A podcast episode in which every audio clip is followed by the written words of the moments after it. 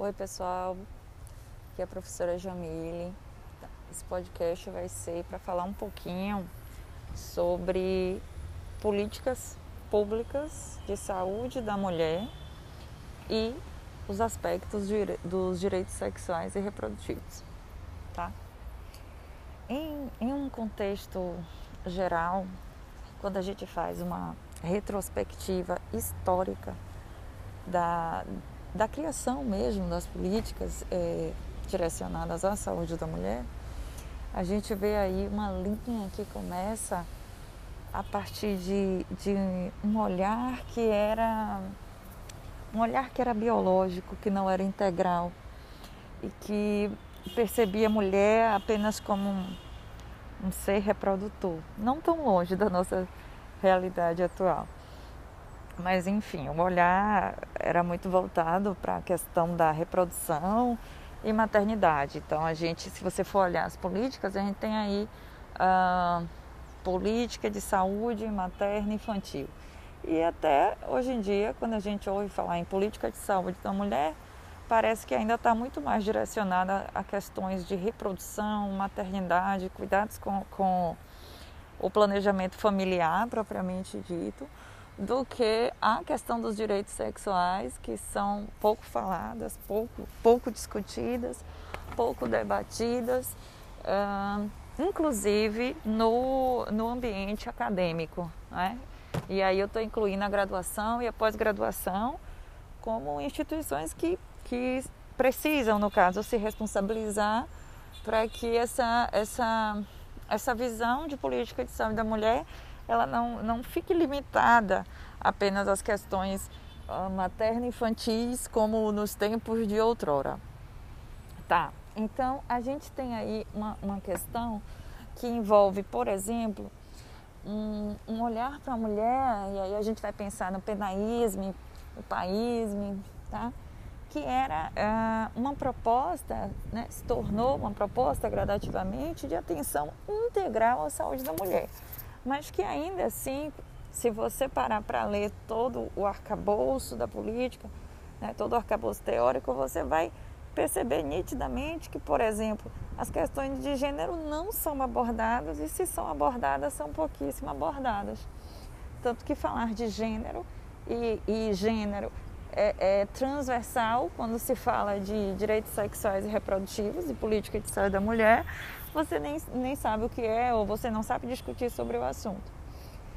Um exemplo muito claro disso é, por exemplo, o, o debate em torno da saúde da mulher trans, a saúde da mulher cis. E aí eu penso, muitos profissionais de saúde ainda nem é, não, não conseguem compreender ainda a diferença entre mulher cis, mulher trans, mulher lésbica, mulher não binária. E aí ah, fica meio que, abre-se aspas, empacadas numa política de saúde da mulher que ainda tem uma visão hiperreducionista. Tá? Então, assim, nessa linha histórica que eu estou propondo, a gente vai olhar de um, um traçado histórico que, que, se manifesta com um olhar reducionista, biologicista, positivista e que ainda que tenha propostas de atenção integral, não abrange a questão, tá? E no decorrer do tempo a gente vê aí muita coisa modernizando, modernizando no sentido de um certo avanço nas políticas públicas, né? E de modo geral, fruto, obviamente, ah, da luta feminista e aí toda a ênfase e toda a admiração e todo o crédito à luta feminista. Não fosse essa luta, não teríamos os direitos que temos hoje, né? E eh, em suma, é, nesse traçado a gente tem avanços e a gente tem retrocessos. Né? E, e, vale lembrar que os direitos sexuais e reprodutivos, elas estavam, eles estavam é, entrelaçados, atribuídos à questão dos direitos humanos do homem, né, do cidadão. Então colocou tudo no pacote.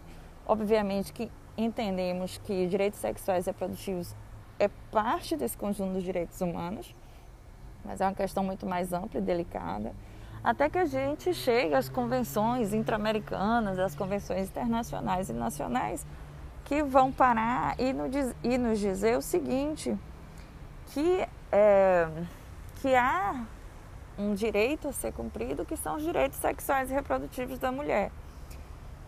E aí eu peço a leitura, por exemplo, da, da lei de planejamento familiar. Né? Quando você vai ler a lei de planejamento familiar, está lá dizendo que a mulher, por exemplo, ela, ela tem o direito de escolher é, é, se quer ter filho e a quantidade de filho. Então, quando a gente fala planejamento familiar, notoriamente eu não estou hum, indicando que essa mulher tenha que planejar essa, essa família nuclear, que é a família homem, mulher e uma criança, né? Então essa questão é, não está desenhada na lei de planejamento familiar, mas está colocada. É, e aí eu vou fazer um outro episódio para a gente falar um pouco mais disso, sobre planejamento familiar e esses aspectos dos direitos sexuais e reprodutíveis. Esse episódio que já está até longo, né? Seis minutos, já estou aqui falando de seis minutos, mas é na perspectiva do geralzão, tá? E aí a gente tem, uh, em linhas gerais, alguns avanços que a gente pode dizer, por exemplo, uh, a, a, a legislação e algumas políticas públicas que hoje já abrangem, por exemplo, o grupo LGBTQI+, ah, mas a gente tem um outro lado da história que é se perguntar onde está a atenção a essas mulheres LGBTQI+, uma vez que a gente não, não consegue é, perceber com, com tanta nitidez esse atendimento nas unidades de saúde. Então, assim, é uma questão que fica a, a pensar. Né? E ao passo que a gente conseguiu construir ao longo do tempo uma secretaria de políticas para as mulheres, uma cadeira, digamos assim, a gente tem também um momento é, de viver o retrocesso e de retorno ao que se tinha antes, né? que era o entrelaçamento completo ao, aos direitos humanos, não observando as delicadezas e as especificidades e as peculiaridades de cada mulher em seu contexto. Então, hoje, quando a gente pensa em saúde da mulher, a gente não pode falar em saúde de uma única mulher. A gente tem que pensar em políticas para a saúde das mulheres, né? Então, eu tenho mulheres e mulheres, cada uma em um, em um contexto diferenciado cada mulher com um ritmo de vida, cada mulher com uma necessidade. Algumas com necessidades em comum, mas também com necessidades diferentes. Né? Então a gente pensa nas mulheres rurais, nas mulheres urbanas, nas mulheres quilombolas, nas mulheres indígenas, nas mulheres ciganas, nas mulheres cis, nas mulheres trans, nas mulheres LGBTQI, nas mulheres não binárias.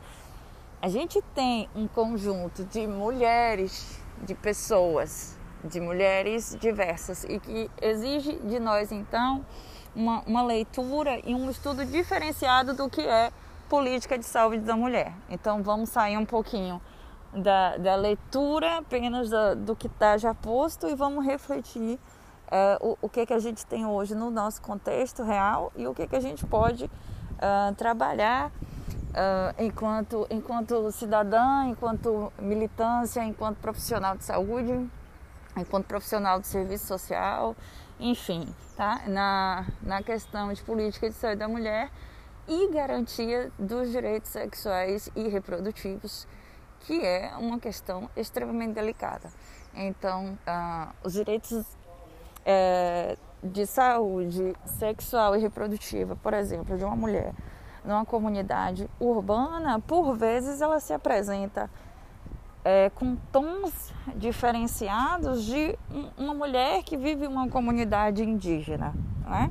Então a gente tem peculiaridades que, que precisam ser embutidas, incluídas, observadas dentro dessa conjuntura de políticas públicas. Né?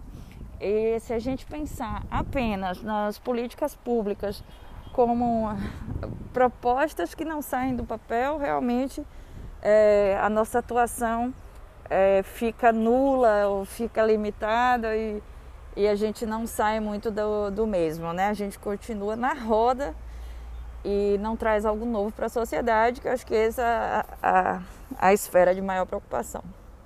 Tá? Um grande abraço. Tem um próximo episódio em que a gente vai falar um pouquinho mais de outras questões nesse mesmo tema. Um abraço.